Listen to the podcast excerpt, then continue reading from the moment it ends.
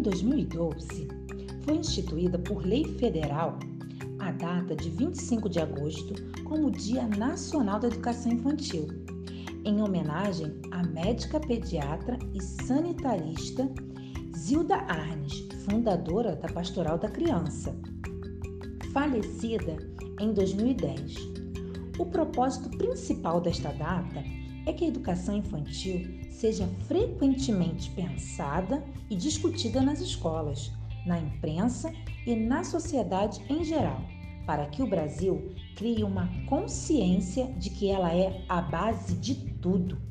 A educação infantil é a primeira etapa da educação básica e é destinada a crianças de 0 a 6 anos.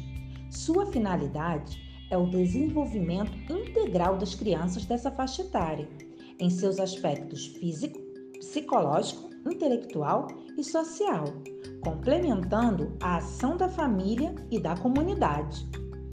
A criança, no processo de educação, é sujeito histórico e de direitos.